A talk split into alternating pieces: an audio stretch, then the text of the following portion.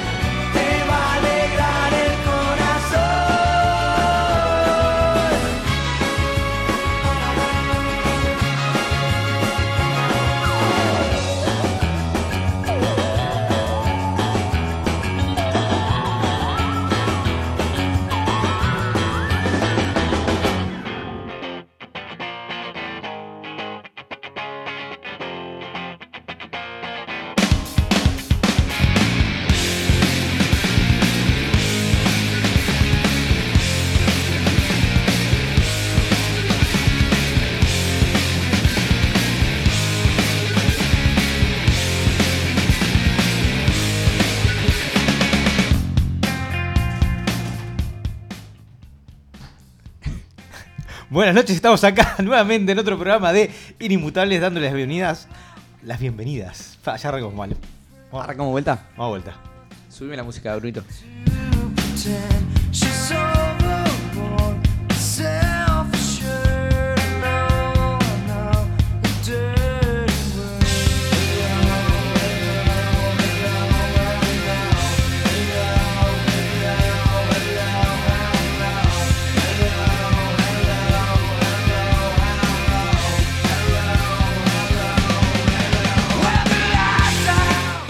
Bienvenidos a un nuevo programa de Inimputables. Ricky, ¿cómo estás?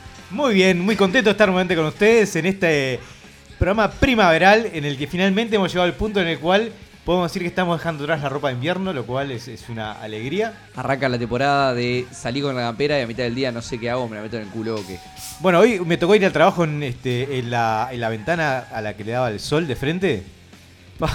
Alta siesta. No, no, casi me, en una me empecé a babear. estaba- el sol, el sol así cuando no tenés escapatoria es terrible también. Sí, sí, y, bravo, y- bravo. y flanqueado por una señora que, que excedía de, de- de- de postres. No sé lo que era esa sensación. Qué forma sutil de decir que te ocupaba la mitad del asiento. Ma, pero, y además se durmió en un momento, empezó a cabecearme. Divino, precioso. Eh, pero bueno, nada, estamos acá nuevamente en eh, otra edición de Inimputables que en esta oportunidad va a tener mucho de. mm, de fantástico. Sí, A ver. vamos a, no, vamos a dejarlo sin aire para que lo escuchen. Sí, porque vamos a jugar con la expectativa de la gente. Porque somos unos maestros del marketing. Y seguramente esto va a hacer que la gente que está en duda si, si, si cambiar, este, siga aprendida durante una hora. O, o no. O no, pero, pero bien igual. o claro, capaz que la psicología, psicología inversa hace que digan, ¿sabes qué? No, toc. Y pasan a escuchar este Rombay De fiesta. de fiesta.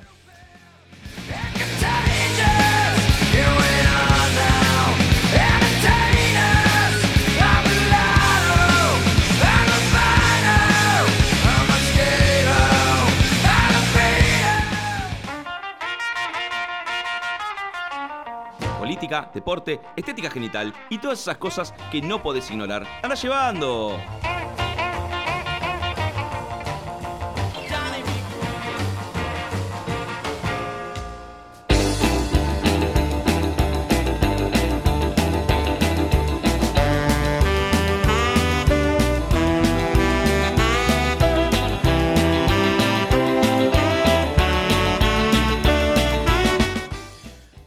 Volvemos una semana más con las noticias que a vos, no sé si te importan, ¿no? Pero debería importarte, vago de miércoles. Sí, así que presta atención, toma nota, dale. Toma nota, ti. Anda a buscar una lapicera. Ta, ¿Te vas a acordar? Dale. Eh, bien, la primera noticia con la que empezamos esta, este resumen semanal tiene que ver con el festejo del fin de semana. ¿Tenés idea? El fin de semana fue un día, de sábado sobre todo, un día mágico. El fin de semana fue un día. El fin, de semana, vamos arriba. el fin de semana fue este, un periodo mágico que tuvo un día eh, genial que fue el sábado, en el que se celebró un día que demoró mucho empezar a celebrarse, pero finalmente valió la pena. ¿Tenés idea de qué te estoy hablando? Eh, el día del Alzheimer, por ejemplo. No. El día del Alzheimer, por ejemplo. Todos nos hubiéramos olvidado. Exacto. Eh, no, el sábado se festejó el día de Batman. Qué lindo. ¿sí? Me faltó, me faltó ese en la lista. Tenía el día de la primavera, el día de la maestra, El, día, el día de Batman, el 21 de septiembre. 21 de septiembre, 22, 23, 24, 25, sí, 21 de septiembre. eh, se festejó el día de Batman que celebra los 80 años de la creación de, eh, de este personaje clásico e icónico de, eh, del siglo XX y XXI. En- y tuvo como festejo, el, el- el- el- el símbolo principal de esto fue la, el uso en varias ciudades del mundo de la batiseñal. Sí, y que estamos hoy disfrazados de Batman mientras hacemos el programa. Sí, ustedes no nos pueden ver en este momento, pero por ejemplo yo tengo un este ropa interior con murciélaguitos, Y la tiene por encima del pantalón. claro. Bien al estilo, al por si- superhéroe. Por si hay una emergencia. Eh, nada, eso se, se celebró en varias, ci- varias ciudades del mundo, decíamos en Johannesburgo, en Nueva York, San Pablo, Barcelona, Londres, Tokio, México. En Uruguay no, porque somos unos ratas y nunca haríamos eso. Pero, pero nada, fue la forma de, este, de, de generar como ese, ese pequeño festejo que tiene este personaje que se creó en, en- en mayo del 39, pero festejamos en septiembre por la diferencia horaria. No, no sé por qué, porque, porque pintó, porque a nadie se le ocurre festejar las cosas cuando se crean, claramente. Este, pero nada, esperamos que lo hayan disfrutado, que hayan tenido un, un- un batizado a full, ¿no? Este, porque claramente el mundo necesita festejar a Batman, no festejar el nacimiento de, de Gandhi ni de Einstein, ¿sí? Ni otras cosas tan pelotudas, y sí eh, el, el nacimiento de un tipo que se viste con cuero ajustado y, y- y sale Y corriendo por las látex. azoteas. Qué lindo. Sí, precioso.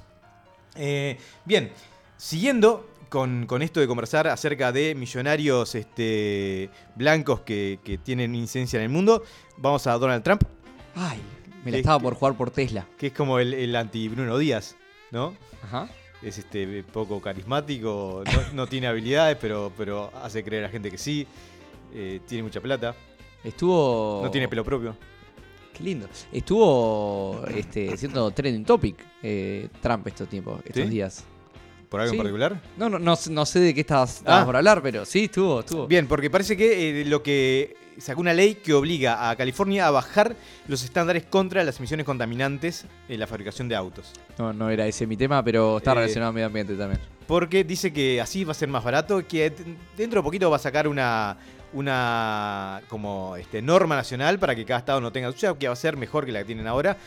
En, en- nada, en ese, en ese camino al apocalipsis que él ha marcado como parte de su presidencia, en la cual el invierno, este, el efecto invernadero es, es una meta a alcanzar antes de que sean las elecciones, ¿no? Es, es inexistente el efecto invernadero. Está Sí. claro.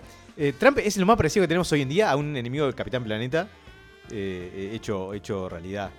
Lo cual es, es terrible porque la gente dentro de 10 años lo va a ver y eh, nos va a decir, ¿cómo no se dieron cuenta? Igual un poco enemigo de Capitán Planeta somos todos, ¿no? O sea, América del Sur era corazón. O sea, todos de alguna manera nos sentíamos como vi- violentados con No, Capaz que. América del Sur sería el, el único este, Con derecho. Con, con derecho a aliarse a Trump para, para joder al resto. ¿no? Y mandar hordas de monos este, salvajes a que, a que maten al resto de los continentes. Eh, pero nada, será, será interesante en unos años cuando, cuando escriban una película de Trump, ¿no? dentro de 50, 60 años, y la gente diga, wow. Para mí, para mí es una película dentro de 10 años. Esa es una y otra la de D'Artes también. Salen las dos juntas. Un Ah. año salvaje. Qué lindo, yo la vería. ¿Qué, qué género sería? ¿Qué género sería? Eh, Cuidado, porque acá lo que digas pues... no, todo queda inmortalizado. Dejémoslo por ahí. Es una- dos películas que van a ser bestseller. Bien, también en, en el fin de semana se dio eh, un nuevo. una nueva evidencia de que como raza estamos eh, pidiendo gritos que nos elimine un- un- un- una raza extraterrestre, porque somos unos idiotas. Sí, por no es una parte, ¿no? Eh, se dio lo que se conoció como la invasión al Área 51. ¿Tenés idea qué es el Área 51? Eh, sí, no sabía, no sé los resultados, evidentemente no deben haber sido muy fructíferos porque no llegó a mi radar de noticias. El Área 51 es un área de investigación supuestamente alienígena, supuestamente tienen alienes, alienes, aliens, y eh, es una base militar en Estados Unidos, Eh, hasta hace poco era secreta su ubicación, Eh, aparentemente fue descubierta hace, hace un tiempo, no sé si unos años, y estaban planificando hacer una invasión para ver si conseguían este, corroborar que efectivamente hay aliens ahí adentro. Ahí va, la Área 51 es una de las tantas bases que tiene el, el ejército de los Estados Unidos en el, en el desierto de, creo que es de Nevada, eh, que suele estar asociada con eh, en la cultura popular con, con el incidente de Roswell, con, con lo que es eh, el análisis de tecnología y, y cuerpos extraterrestres. Sí, no estamos hablando de Moria Kazan, estamos hablando de gente de, de otro lugar, de otros planetas. No como Moria Kazan. Eh, en este caso, parece que hubo un evento de Facebook en el cual un estudiante uni- universitario invitaba a la gente a eh, invadir en masa el, el Área 51 para liberar a los extraterrestres y descubrir qué había ahí. ¿Sí? Esto que inició como una, un, un chiste, una broma este, inocente, un intento de hacerse listo, terminó con cerca de 2 millones de, de adhesiones de, de voy a ir Qué lindo. Y el ejército Unidos diciendo, "Fa, ¿y esto?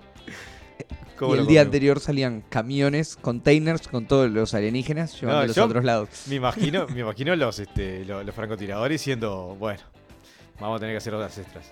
¿no?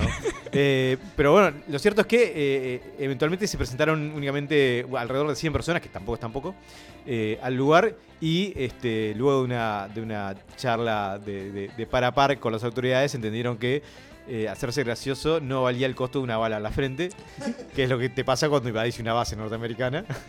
Este, y decidieron hacer simplemente una fiesta ahí y conversar y 100, emborracharse. 100, este, bastante poco huevo. Los 2 millones Sí, que pusieron igual es una bastante poco huevo. Lo más cerca que hay de la base parece que es un pueblito donde viven 50 personas que tiene un restaurante. Así que eso ha y el, los 50 de esos trabajan. el infierno en la tierra. Hay uno, hay uno que tiene tres brazos que te atienden en el bar. Este, entonces, nada, fue una decepción. No hubo ningún muerto. Hubo un arrestado por ori- orinar la cerca. Este, sí, eso fue lo más loco que hubo. Yo igual no me animaría a orinar una cerca que es muy probable que esté electrificada, ¿no? No, no, no, eh, vas a hacer una zona súper amplia. Identificar eso es un, es un viaje. Es, es Estados Bien, Unidos también. eh, otras, otras novedades, rápidamente, antes de, de cerrar esto, porque me parecía interesante conversarlo. Eh, tuvimos el lloriqueo de Talvi por quedarse afuera, afuera de- del, el debate. del debate, eh, en el cual, este, obviamente, no reclamó la- las mismas oportunidades de, la campaña para todos los partidos, ¿no? Porque eso sería demasiado justo. Tampoco este, reclamó que todos pudieran debatir con Martínez, ¿no? Sino que fuera él el que pudiera debatir. Y eh, en una actitud que seguramente no, este, no estaría reclamando si estuviera a la mitad de la intención de voto, ¿no? Con lo cual, eh, da, Exactamente. es- es- es- Es el tercero y quiere, quiere estar en el lugar del segundo también. apelar, apelar a, a- a ese lugar cercano a, a la calle Pau que supo tener y que fue perdiendo, este, en base a cosas de las que claramente no se hace cargo, como es el- el- el- la reconceptualización del concepto de desempleo, otras cosas en las que insiste, eh, con una noción claramente de, de la habilidad discursiva eh, muy lejana de la realidad. ¿sí? Otras cosas que pasaron en, en la semana, eh, dos en concreto, fue una, Peñarol desafectó a Misael Riascos, El jugador mejor pago en la historia mundial. exactamente, jugó 52 minutos, ¿fue? Sí, 50 y algo entre los dos partidos que jugó, y- creo. Y, y por un costo de ciento no sé cuántos mil, miles de dólares. Sí, el, el costo minuto le ganaba a figuras del fútbol mundial. Sí, este, lo cual también fue una, una pérdida comercial para Peñarol, que parece que perdió la sponsorización del Banco de Prótesis, que estaba dispuesto a, este, a ser el auspiciante de, de este muchacho, que al, que al parecer eh, tuvo movi- movimientos tan rocambolescos que más de un compañero estuvo a punto de saltar a la cancha para sacarle la lengua y evitar que, que hiciera con las convulsiones. Hasta le explicaron que no, que él juega así. Y cuando estaba con toda la, toda la espumita, dijeron la fiesta de la espuma en el estadio y no, Ay, ay, ay, no ay. rindió. Eh, nada, este, pero también afectó a, los- a- a- a las ópticas. Acá tenemos cerquita a Bruno que sabe estar en el ramo. Pero porque parece que la gente va a dejar de arrancarse los ojos cuando lo vea jugar, que era lo que estaba sucediendo con este hombre que, que como suele pasar en la política, sin ningún tipo de habilidad se insertó, se, se insertó en un espacio en el cual este, todos querían que, que podía aportar cosas buenas hasta que tuvo que, que hacerlo y fue evidente que, que no da la talla. Pero la última noticia, Dale. la leí hace 10 minutos, pero me pareció imposible no, no, este, no incluirla porque es fantástica. Leo el titular solamente. Dale. Eh, Lo estoy leyendo a Monteo.com. Porque pensé que era mentira, pero. Abandonan hija adoptiva tras descubrir que en realidad era una nana y quería matarlos. Leí toda la noticia. Es Genial. formidable. Por favor, entren a leerla. Es genial. Es- Pero más se dieron cuenta que era una nana y la tuvieron tres años más. La tipa la quiso, los quiso envenenar, lo quiso electrocutar. Y la tuvieron tres años más en la casa diciendo, bueno, ya la tenemos, vamos a guardarla. Este, y finalmente la abandonaron en un apartamento y se fueron a Canadá. se fueron del país, la abandonaron y ahora están con juicios. Es increíble. es Y ella le hizo un juicio porque dice que la abandonaron cuando tenía 8 años. Este, que, que los médicos dicen que tenía como 20, ¿no? Claro, O sea, sí, sí, sí, sí, fantástico. Así que, nada, eh, como para cerrar con una reflexión este, este espacio, pensá que en tu vida podés seguramente tenido un montón de decepciones, pero segura, ni- ninguna tan fuerte como darte cuenta que tu hija es una nana y te quiere matar.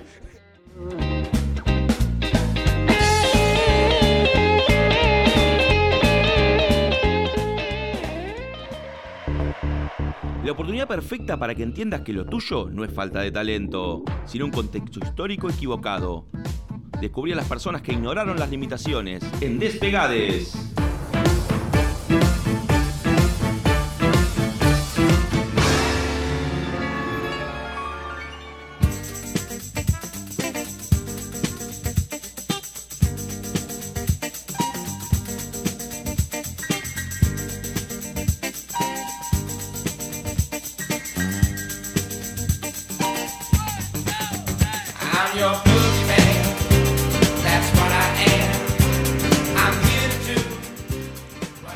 Muy bien, bienvenidos otra vez más a Despegades, donde vamos a hablar de esas personalidades que pasan a la historia por ser este, muy buenos en, algo o en varias cosas. En este caso, luego de someterlo a, la consulta del pueblo, que sabemos que, siempre es, mala, pero, es la que te paga, eh, el resultado fue el, el que les vamos a presentar hoy, que es eh, nada más ni nada menos que Alan Moore. Sigo en 100% de victorias.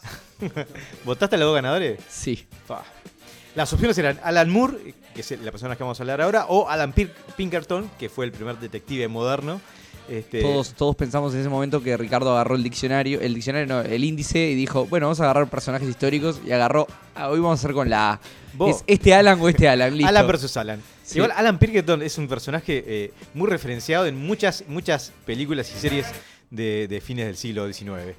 ¿Sí? Eh, nada, ustedes habrán podido ver que hubo un- una variación en el volumen de la música porque eh, Bruno Santos, a pesar que está teniendo convulsiones en este momento, sigue comprometido con su trabajo y no ceja.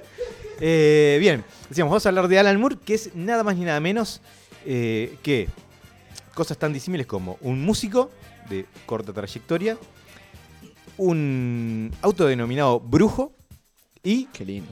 Y quizás el, el escritor de cómics más eh, laureado y reconocido de, de la historia del medio. Así que vamos a empezar con esto.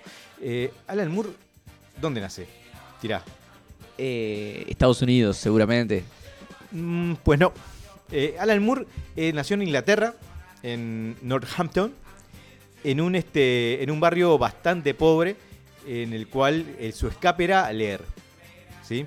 Sí. Este, y se dedicaba muchas horas a leer todo lo que se, le pasara por, por, por enfrente. ¿no? Es como, era, como una versión Panadería, panadería, panadería. Vivía, vivía enfrente de una panadería del tipo y leía eso, todo lo que se pasaba por enfrente. Era como una versión mía, pero con talento posterior, ¿no? Este, Bueno, Ricky, capaz que estás por esta parte de la fama.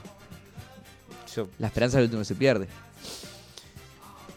Sí, yo igual este, odio las excepciones, así que no voy por ese camino. Eh, pero bueno, en- consigue ser en la primaria un chico muy destacado gracias a eso, gracias a eso gana una beca que le permite estudiar en un colegio de bastante más eh, reputación, con el problema de que cuando entra se da cuenta que en un colegio un poco más exigente, eh, ta, nunca era tanto, Mediocre. era bastante más mediocre de lo que, de lo que le hubiera gustado, ¿no? Eh, cosa que también, hasta ahí hemos tenido paralelismos.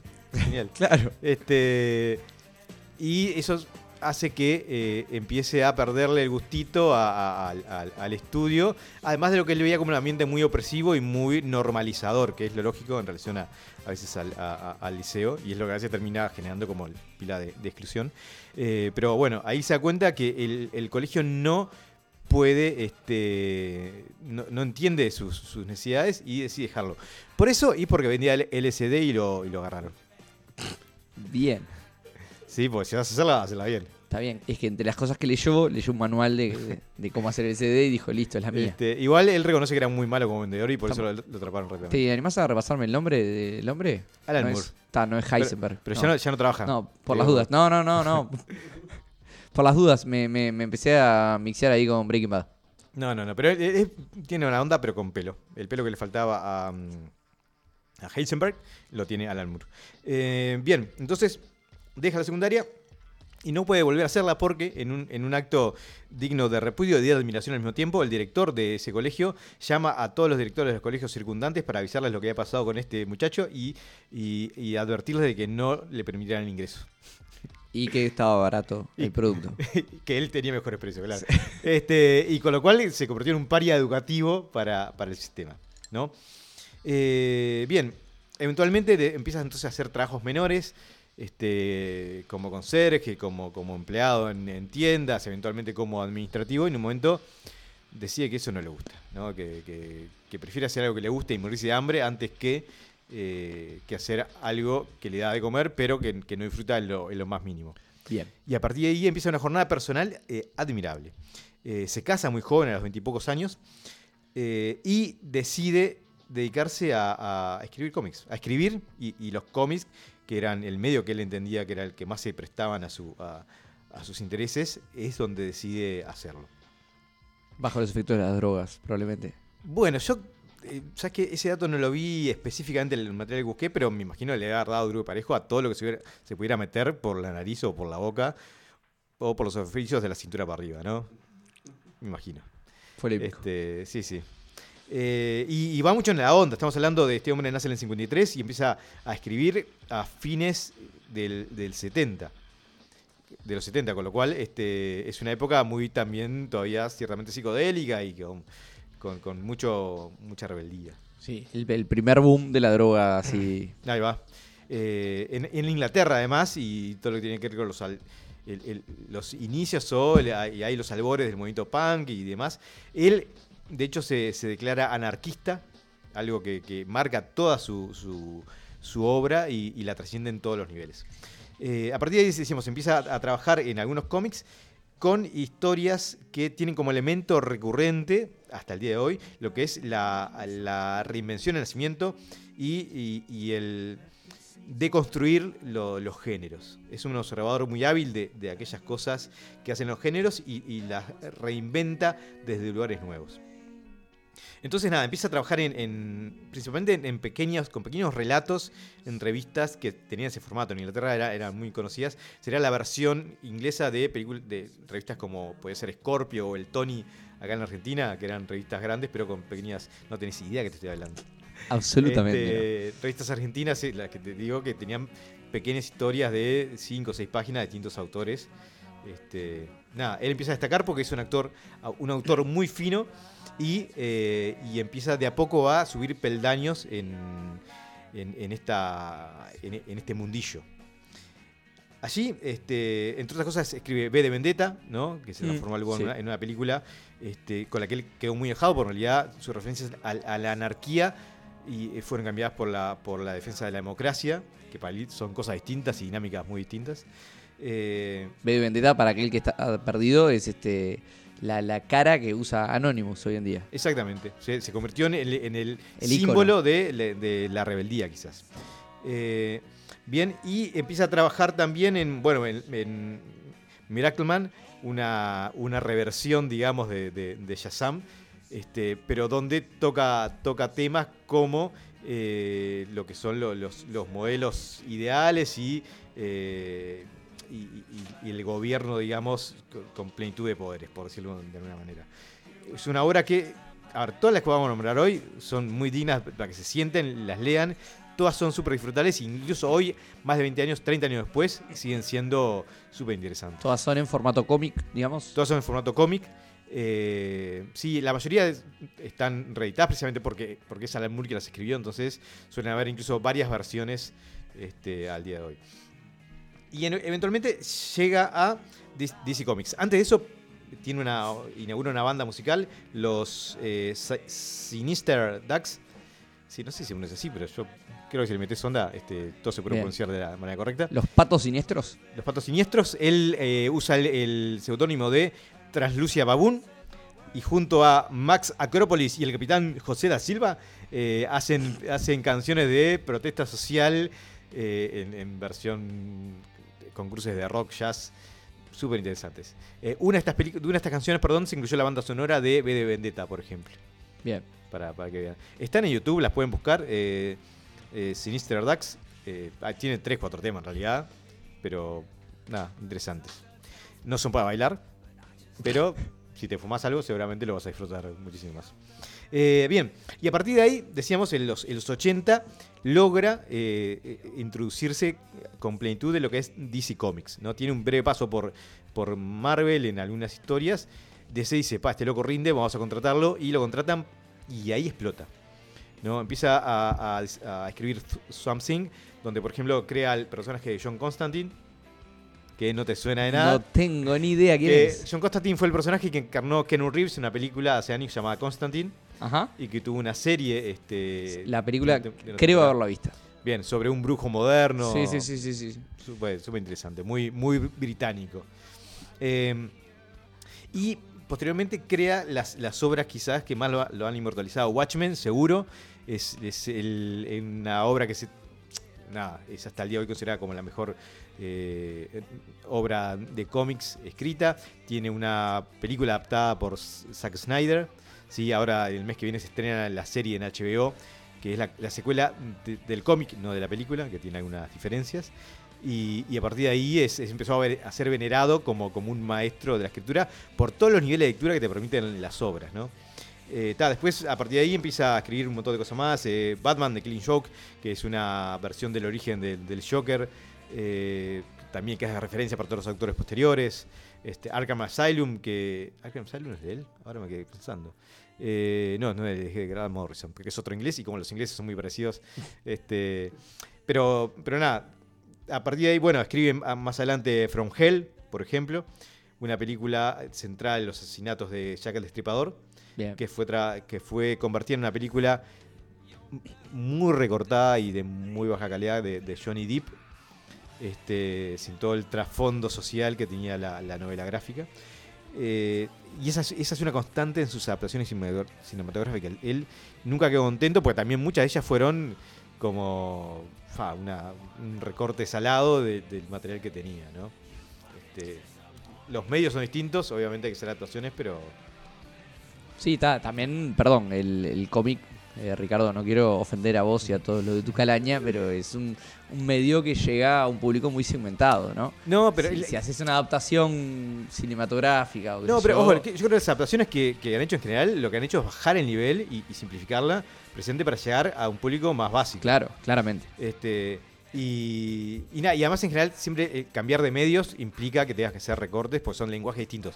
Podrán ser similares, pero, pero nunca son iguales, y, y incluso cómo se manejan los tiempos y, y las ideas son, son distintas. Eh, bueno, más allá de eso, en 1993, en los 50, eh, se le pira la chaveta y se declara mago. Bien. Sí, él entiende que. Y empieza a desarrollar toda una filosofía de lo que es la magia.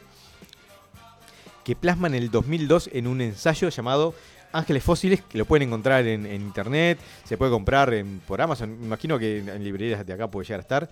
Ángeles Fósiles es un ensayo que, de vuelta, como, en todo lo que él escribió, este, abre nuevas, nuevas lecturas a un tema tan, tan tabú en cierto sentido como es la magia. ¿no? Y él trata de que el, término ocultismo, que tiene que ver con lo oculto, con el saber prohibido, deje de ser un sinónimo de, de- lo mágico y trata de hacer un ensayo explicando la filosofía detrás de, de la magia. Él en particular la, la comprende como una experiencia personal, no científica, pero que eh, parte primero de la, de la experimentación con los, con los símbolos, por eso va a trazar muchos paralelos con, con lo que es el arte. Dice que la magia es encontrar fórmulas que te permitan incidir en la realidad a través de las percepciones. Bien. Y que una vez que vos lográs dar con esas fórmulas, vas generando toda una sinergia este, que va afectando cómo vos percibís al mundo y lo vas modificando. ¿No? Muy fumado.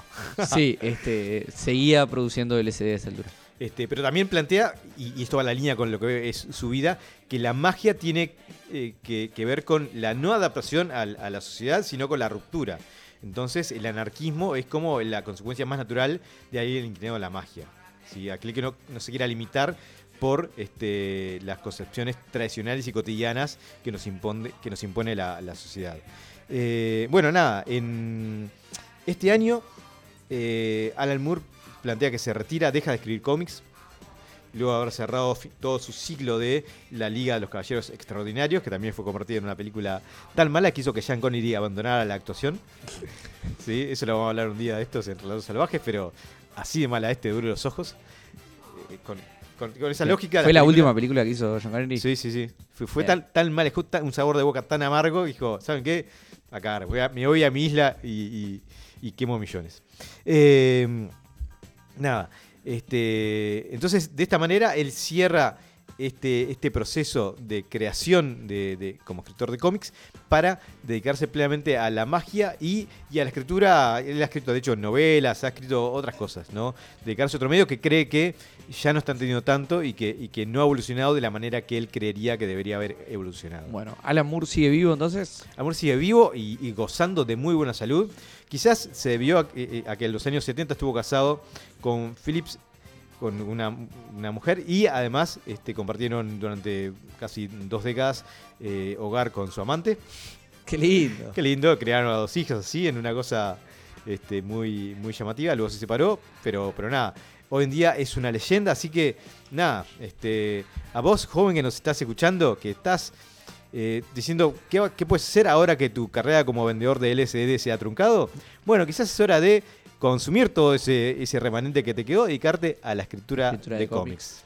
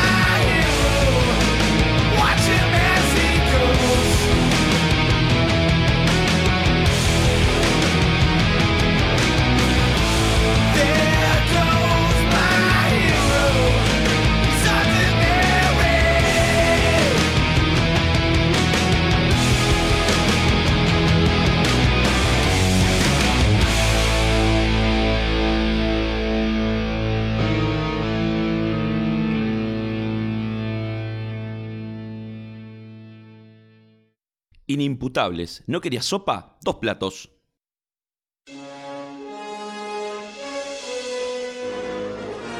Aunque la Academia Sueca lo ignore y los Panama Papers lo comprometan, está de regreso para predicar su evangelio pop. Déjate seducir por Ricky el Friki.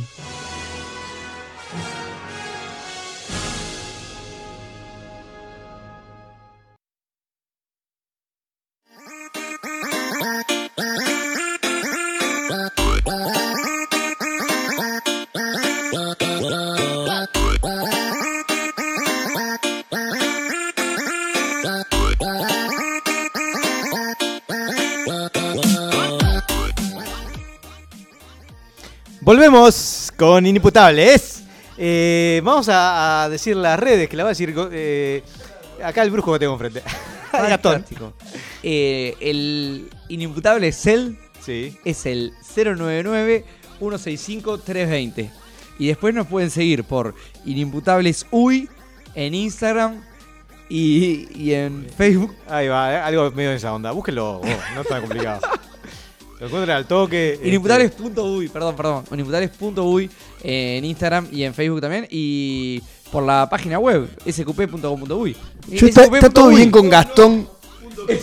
Claro, está todo bien con Gastón, que, que es la segunda vez que está en este programa, que viene acá como a hacer el aguante y todo. Pero Ricardo, hace más de un año que, que estás acá y no te sabes las redes. ¿Cuál es el celular de, de ese, el SQP Cell? 20. 099165320, no hay como errarle. Dale, ¿qué dije? este, bueno, vamos a arrancar con esto porque si no se nos va el tiempo en bobache. Eh, hoy vamos a hablar de Enrique el Friki. Vamos a hablar de un personaje al que todos amamos. Recién hablamos de, de Alan Moore, este, que, que lo tocaban tangencialmente. Y, y es un personaje que está muy eh, eh, eh, en, en boca de todos por una película de reciente aparición. Que es nada más y nada menos que El Joker. el Joker. ¿Sí? Vamos a poder hablar del, de- del personaje, la evolución y, y- y- un poco por dónde van los tiros y la polémica que tiene hoy en día. Si terminamos hoy, terminamos. Si no, terminamos otro día. O sea, Fantástico. quiero que lo sepan. Dale. Eh, bien. Hablemos entonces de orígenes. El, el- el Joker es un personaje, quizás el villano más famoso de, de- de la historia. Y el villano quizás más villano, ¿no? Más estereotipo de villano. Bien, eh, sí, no siempre fue así. Eh, sí, la, la edad le ha hecho mal. Eh, bueno, el Joker surge de, de la creación, como una creación de eh, Finger, Robinson y Kane, que son los, los creadores iniciales de las primeras eh, de los primeros números de Batman, ¿no?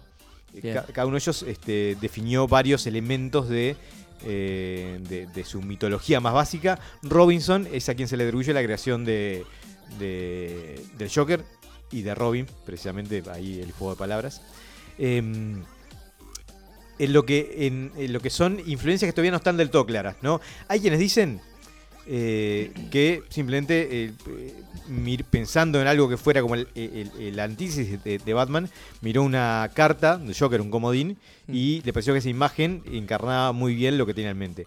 Otros, sin embargo, dicen que eh, el- el- la referencia más clara fue la novela transformada en película El hombre que ríe de Víctor Hugo. ¿sí? Morales. No, no, no el, no el que estaba con, con Maradona, sino el, el otro que tenía más talento.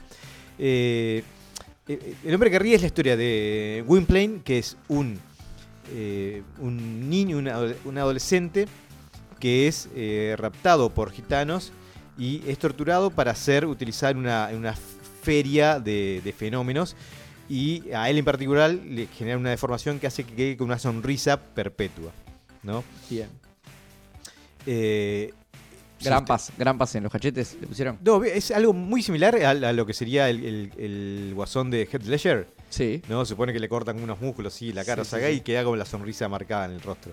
Eh, en, en lo que es un personaje súper interesante, si ustedes buscan imágenes en, en internet, seguramente lo primero que les aparezca va a ser el actor que dio forma a este personaje y cuando lo ven es imposible no pensar en el Joker con esa sonrisa este, malévola.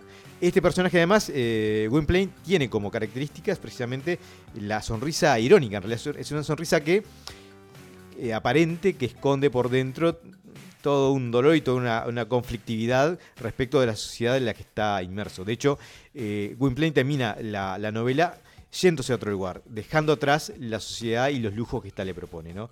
Y en cierta medida esa filosofía va a permear mucho al personaje del Joker. Es un personaje al cual eh, lo, cotidiano, lo, que le seduce al resto, incluso al resto de los villanos, no lo, no lo atrapa, ¿no? Y que bajo esa sonrisa va a mostrar todo un, un mundo casi opuesto de crueldad, maldad y sobre todo de, muy poca lógica y muy poco sentido. Bien, entonces digamos, este personaje aparece en, en Detective Comics y inicialmente iba, iba a morir en ese número, porque estamos hablando de las primeras historias de Batman, donde lo que hacía Batman cuando agarraba un villano que era, Lo cagaba a palos. lo mataba. en general, ah, lo mataba. lo tiraba Era la época que Batman lo- mataba. Lo, a tiraba a los- un edificio, le metía un tiro, le... ¿Metía un tiro? ¿Batman con Tenía- una pistola? En, algunas- en- en las primeras im- eh, historias tenía, tenía una pistola. Este, Poquito. Sí, lo, lo cagaba a patadas en los huevos, yo qué sé, le hacía ver este videos de Maradona dando discurso, ¿no? Eh, Y hacía que se suicidaran, claro. eh, si la veo, imagínate competir a si la veo con Maradona. de- Ah, sí la veo. Muy bien. Sí, de deletreo, ¿querés De deletreo? deletreo, claro. De, deletreo, si la veo, ¿qué es? Si la, si la veo, no soy ciego. Si la ver. Nunca. ¿Cómo apretaste a hablar vos? Sí, o sea, separar en sílabas, ¿te Sí. referís? Se llama No existe. silabear. El verbo ese silabiar no existe. Búscalo. Búscalo, googlealo. Vamos a seguir igual el programa Bien. mientras yo lo googleo. Bien, eh, decíamos entonces, este personaje entonces va evolucionando con los distintos este, autores que empiezan a, a trabajar en él, ¿no? Eh, un primer cambio es, el, cambio que se introduce es el, el pasado como eh, Red Hood. Se supone que el Joker, en uno de, los- de los pseudo orígenes que tiene, una parte importante del personaje siempre está envuelto en misterio, ¿no?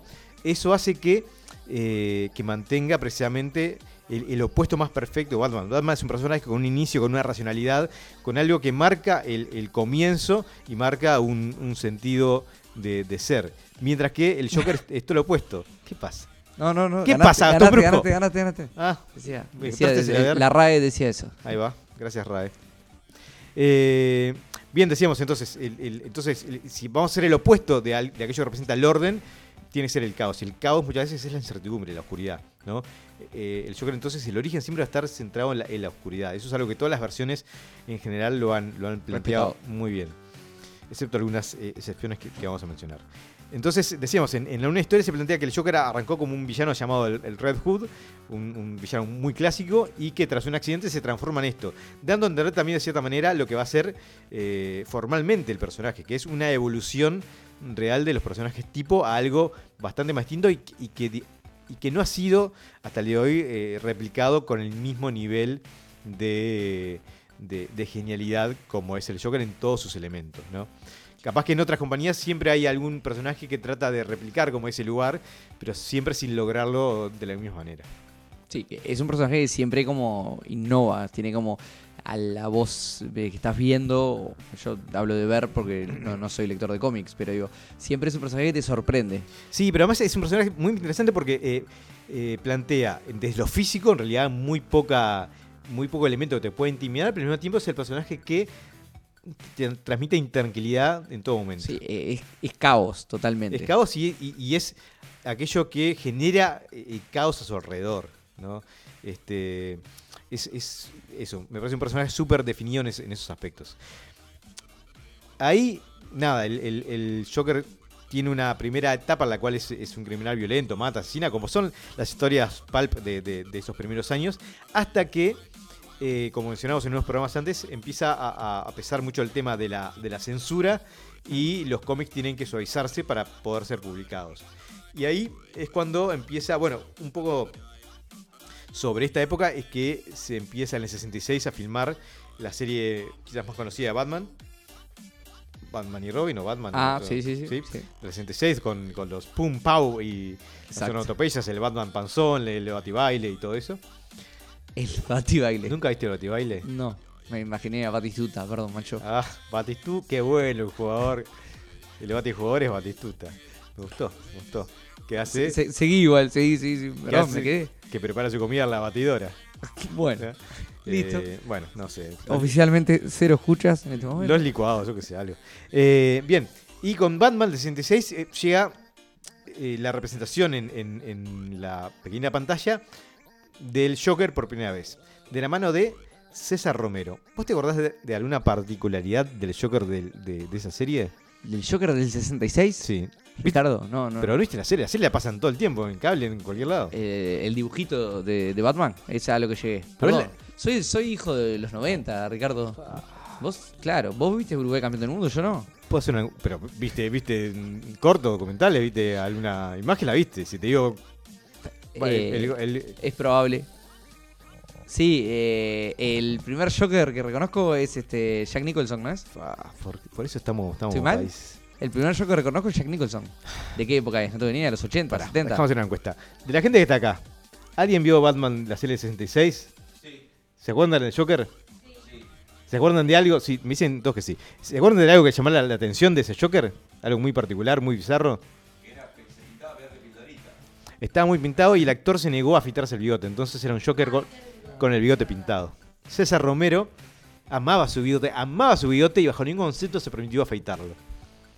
Entonces el Joker de, de la serie es un Joker con el bigote pintado blanco. Siniestro. Es genial. Es genial. Siniestro, siniestro. Lo estamos googleando. en este Este, que es un Joker que claramente encarna, encarna con, con mucha claridad ese eh, enfoque de más de comedia eh, que, se intentó dar- darle en, la época, ¿no? Y, eh, y- que llevó sobre todo quizás a Batman como personaje a, los picos de popularidad. Más allá que después tuvo que también eh, enfrentarse a la imagen que, esa serie creó de Batman y de lo que eran los cómics y demás. Que ah, nada, habría que ver hasta qué punto en realidad eso fue positivo o no. ¿no? A partir de ahí, este, una que se termina la serie y que de a poco se empiezan a, a aligerar las restricciones de- de- del Comic Code, eh, el Joker empieza a ser tratado por, algunos autores. Específicamente por Neil Adams, Denis O'Neill, eh, con el cual vuelve las raíces con personaje más malévolo, más, más macabro. Y finalmente este, con Steve Englehart y Marshall Rogers, que definen mucho más lo que es la estética que conocemos como más tradicional de hoy del Joker, que es el, el, el frac violeta, la flor en el ojal, este, capaz el gorro y alguna cosa más. Quizás hoy en día ha ido cambiando, pero es la más clásica que tenemos de ese personaje. Entonces ahí nuevamente entra en lo que es el, tratamiento más serio, que va a tener un quiebre final cuando en el año 86 eh, DC Comics eh, publica lo que llama Crisis en Tierras Infinitas, con lo cual cierra todas las líneas de cómics que habían, se habían dado en ese momento. ¿Sí? Es como un gran reseteo de, de todo lo que, de lo, lo- lo que sucedía en las, en las líneas argumentales de sus cómics. Está bien, es algo que tienen que hacer cada tanto los cómics, los superhéroes, porque en realidad eh, la, la- la- la Bueno, historia se topea. Bueno, hoy en día se ha convertido en algo muy, muy tradicional. ¿eh? De hecho, DC Comics debe haber tenido del 86 hasta ahora cinco o seis crisis este, que, que han reseteado y vuelto a empezar las líneas argumentales. En ese momento fue la primera vez que se hacía y fue algo súper novedoso. Al punto que este, ahora dentro de poco las series de, de, de DC Comics de, de televisión, Flash, Arrow, todas esas, van a hacer su versión de Crisis en las Tierras Infinitas. Y como era, mira qué interesante, como era una serie que tenía que haber mundos paralelos, va a integrar a actores que encarnaron a, personajes de DC Comics en otras series de, en otros años. Por ejemplo, el que encarnó a Superman en Smallville, eh, Brandon Root, que hizo Superman en la última la película anterior al de, de ese Universe. eh, a, a la gente, al que hizo de Flash en los, en los 90. Todos esos lo va a meter en una misma serie para jugar un poco con el concepto de que todo lo que existió fue, fue real en algún lo, sentido. lo mismo que, que está haciendo Marvel con Avengers. Mezclar todos y hacer ensalada de fruta No, ahí bueno, pero- y, y repartir de vuelta. Es un poco distinto. Otro día vamos a entrar en. en- ah, me, ah, me encantó, me encantó, pero estamos cerrando el, el espacio. Este, no, hay una diferencia, una diferencia sustancial, sustancial.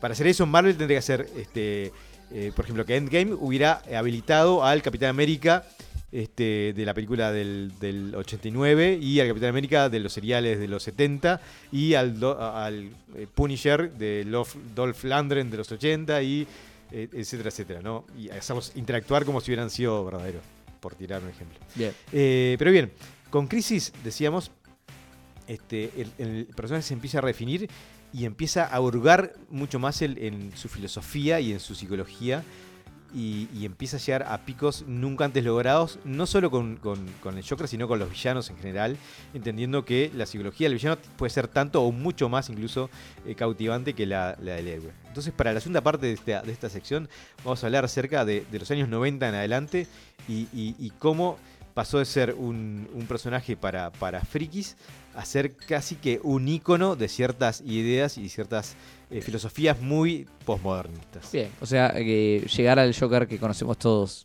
Claramente. Porque hasta aquello que te puede parecer medio pelotudo, con suficiente tratamiento, puede tener una profundidad de la cual este, hablar y sobre la cual hacer una maestría incluso.